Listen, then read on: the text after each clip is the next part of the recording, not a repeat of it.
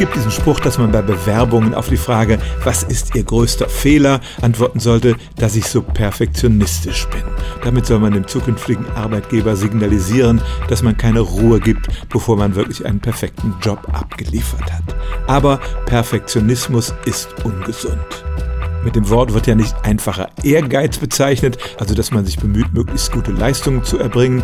Nein, Perfektionisten sind ja praktisch nie zufrieden mit ihren Ergebnissen und es ist nachweislich so, dass das allerlei Krankheiten begünstigt, das Leben verkürzt und auch die Suizidrate ist bei Perfektionisten ziemlich hoch.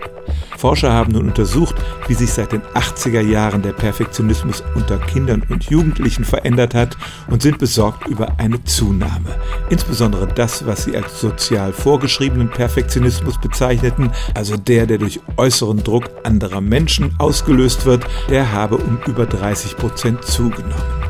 Insbesondere zwei Ursachen werden dafür benannt. Erstens der Neoliberalismus, nachdem jeder für sein eigenes Schicksal verantwortlich ist und der insbesondere Eltern dazu bringt, ihre Kinder schon in jungen Jahren auf Leistung zu konditionieren. Und zweitens soziale Medien, die Jugendliche unter Druck setzen und sie glauben macht, dass sie ihren Altersgenossen ein möglichst perfektes Bild präsentieren müssen. Fazit also, Perfektionismus ist eine äußerst ungesunde Angelegenheit und tatsächlich scheint er sich besonders unter Jugendlichen immer weiter zu verbreiten. Stellen auch Sie Ihre alltäglichste Frage unter stimmtz.radio1.de.